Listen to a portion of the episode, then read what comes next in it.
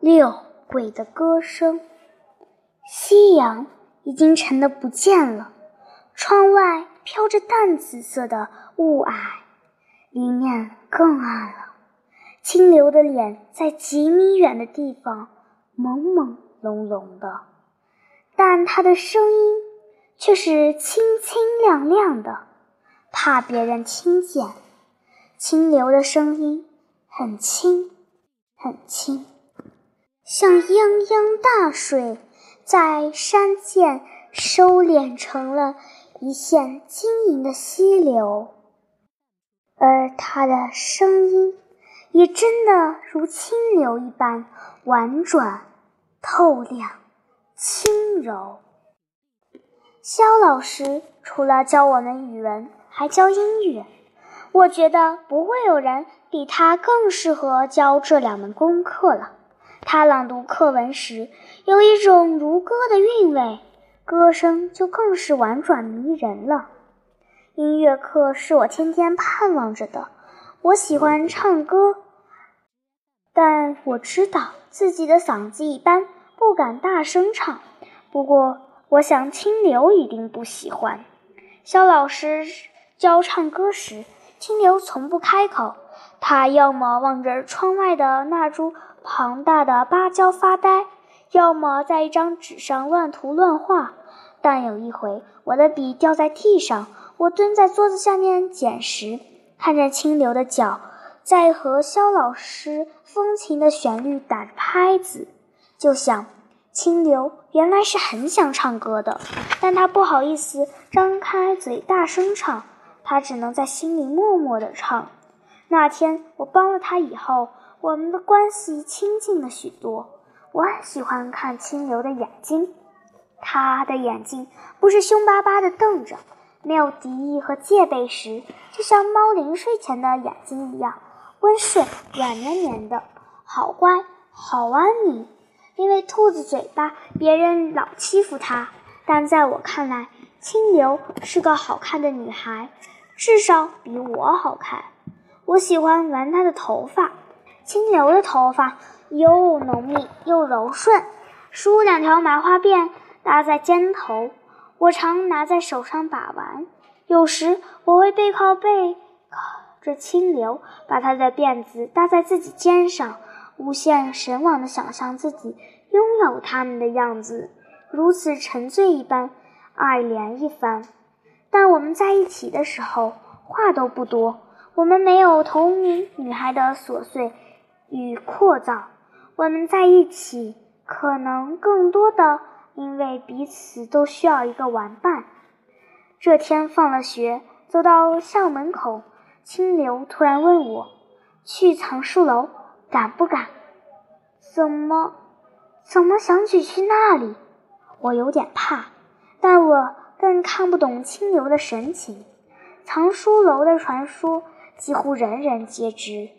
但说到去那样一个可怕的地方，清流的表情却有一种按耐不住的兴奋，好像那是一个多么有趣的玩乐场所。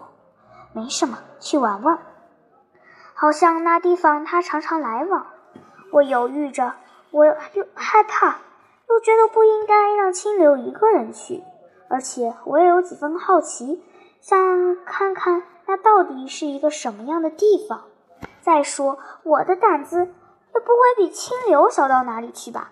他都敢去，那好吧。我答应后，竟感到了几分冒险的刺激。藏书楼的正门用一把沉重的大锁锁着，根本进不去。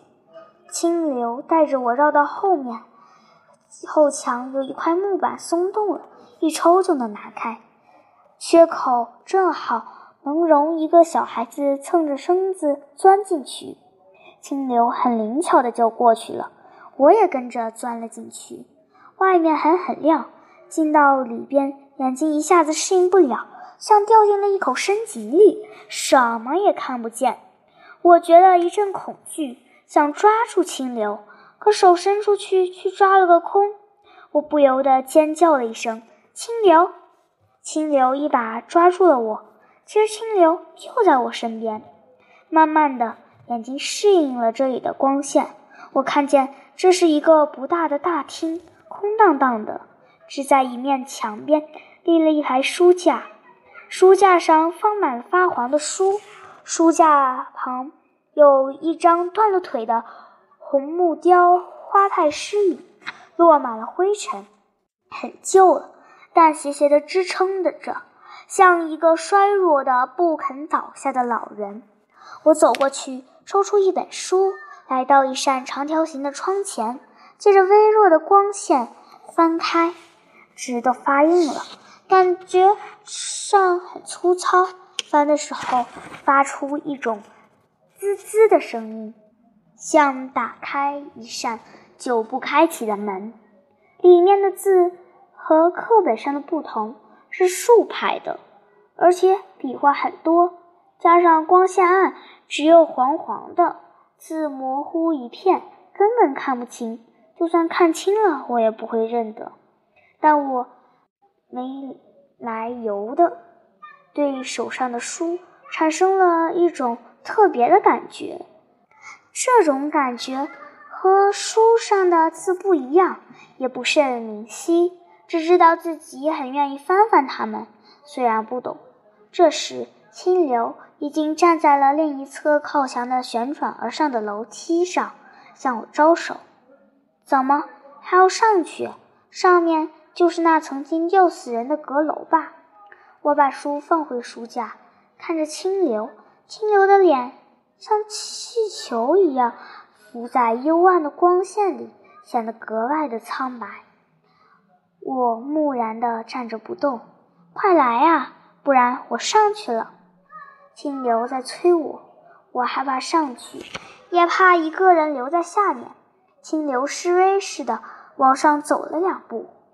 等我，我去！我慌了神，几乎尖叫出来。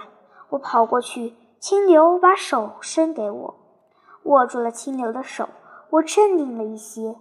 我的手冰凉，手心也湿湿的，有汗，而清流的手温很正常。我知道了。清流是真的不怕，心里又敬佩又惊讶。清流拉着我一步步往上走，木质楼梯发出嘎嘎的声音，闷闷的响着，在这静寂封闭的空间显得格外刺耳和恐怖，心也伴随着它的节奏砰砰砰的跳。但第二层什么也没有，空空的。夕阳透过。一柳刻花木窗落在灰白的地板上，依着花纹的形状刻露出形形色色的图形，斑驳的地板便有了几许别致的华丽。清流拉着我还要往上走，我的双腿软得几乎一步也走不动。我知道上面肯定就是吊死人的地方，可不跟着上怎么办呢？一个人留在下面更可怕。清流的劲儿很大，他几乎是把我拽上了三楼。三楼的光线比下面两层都暗，看上去面积也小一些，而且只有两扇很小的窗户。清流走过去，把一扇窗户打开了一条缝，光线挤了进来，室内亮堂了不少，这让我稍稍平静了一些。我环顾了四周。发现这里有点特别，不是说这里跟下面比多了一张香案和一张长凳，这两样东西也很平常，只是都很旧了。香案还缺了一只脚，像是被烧坏的。香案许多人家都有，每月的初一和十五都要在那上面焚香敬佛、拜祖或祭亡灵。不过云婆婆家没有，我没见过云婆婆烧香。这两样东西虽不特别，但都干干净净，这里也闻不到刺鼻的灰尘味。这就不对了，怎么会干干净净的呢？干干净净的，说明经常有人来，有人把这里弄干净了。是什么人呢？那个唱歌的人？那那不是人。是，而且听说他差不多都是这个时候唱歌。他是不是要来了？正想着，忽的起了一阵风，啪的把窗子关上了。屋室内陡然坠入了黑暗。啊！我尖叫一声，朝清流扑过去。清流抱住了我，拍着我的背安慰道：“没事，是风。你看。”说着过去把窗子推开。风吹的，别怕。快走吧，这里一点也不好玩，吓死人了！我带着哭腔央求道：“你不想听歌？”清流没事似的说。我一听，声音都发抖了。亲，亲，不要！我我要回家，听我唱歌。清流依旧镇定地说：“听他唱歌，他会唱歌。就算会唱，也不要在这里唱哎！我不知道他究竟要做什么，真是后悔死了，跟他来这里。”我恍恍惚惚地愣在那里。可当清流的歌声响起时，我更恍惚了，我朝四周看了看，企图寻找另一处歌声的来源。可这让我更加确定了，是清流在唱。清流站在香案前，他让我坐在对面的长凳上，形成一种演唱者与观众的局势。夕阳已经沉得不见了，窗外飘着淡紫色的雾霭，里面更暗了。清流的脸在几米远的地方朦朦胧胧的，但他的声音却是清清亮亮的，怕别人听见。清流的声音很轻很细，像泱泱大水在山涧收揽成了一线晶莹的清流，而他的歌声也真的如清流一般婉转透亮、轻柔。清流唱的是肖老师刚教的一首歌《香蕉船》。香蕉变出香蕉船，船上有好多欢笑的脸，多可爱，多健康。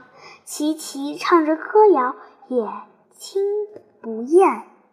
歌声、笑声满世界的快乐云里现，满载游戏，满载欢笑，它带来温暖。开心见到香蕉船。齐齐玩笑，彩虹天际线，弯弯挂在天空上，人人都说那月亮是香蕉片。我惊讶的半天合不拢嘴，清流居然会唱这首歌。教歌时，他不作一声，可他居然学会了。怎么学的？在心里跟着唱。不过让我最惊讶的是，清流的嗓子这么好听。比陶丽丽的还好听。陶丽丽是班上的文艺委员，人聪明又漂亮，嗓子还很好。肖老师很喜欢她，有时肖老师就让她来教，自己弹风琴，给她伴奏。有几次陶丽丽教歌时，故意煞有其事地说：“认真学哦，大家都要开口唱。”边说边用眼睛瞟清流，清流扭过头去不理。他陶丽丽看看肖老师不吭声，这才作罢。唱完《香蕉船》，清流又唱了《春天》《雪花飞》《小背篓》《晚霞中的红蜻蜓》。他把肖老师教的歌都唱了一遍。没想到他把这些歌都学会了。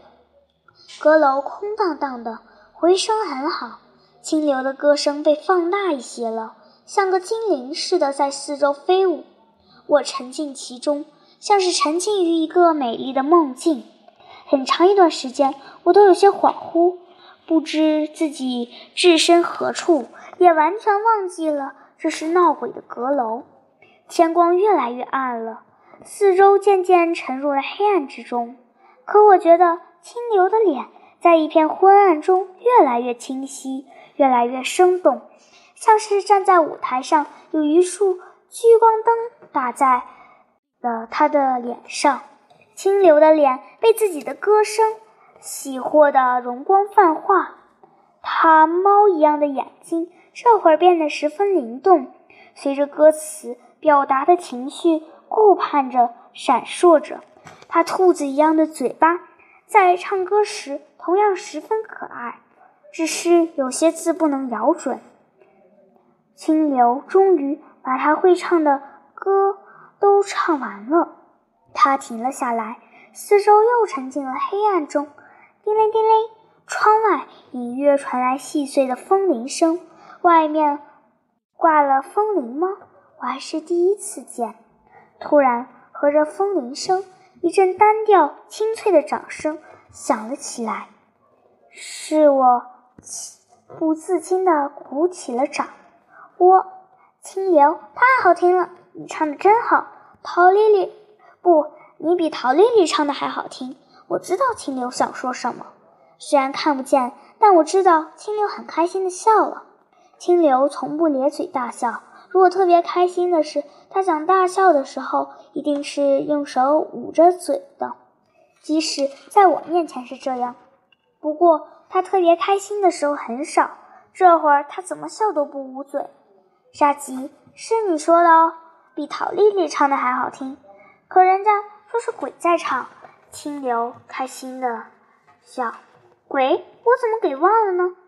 这里是闹鬼的呀！我心里一惊，可马上就明白了是怎么回事。原来唱歌的鬼就是清流哦。可清流为什么要躲在这里唱歌呢？清流说，他知道自己的嗓子很好，可他从来不敢当着别人的面大声唱歌，他的嘴唱起歌来一定更难看了。但他是那么喜欢唱歌。肖老师教歌时，他就在心里跟着唱，学会了就到这里来唱歌给自己听。这个地方不会有人来，他是那么想真切地听到自己的声音。我和清流从后墙的那个洞钻出去时，天几乎要黑尽了。绕到前门时，我站住了，远远的看见有个人跪在大门口的台阶上。前面放了一些碟和碗，还有一炷香，在夜色中闪着豆大的红光。从那人居楼的背，一眼就能认出是老孝公。他边磕头边念叨，听不清他在说什么。清流凑到我嘴边，轻轻地说：“他在祭鬼呢。”他以为是鬼在场。我们从这边走，然后。拉着我从另一条路溜了。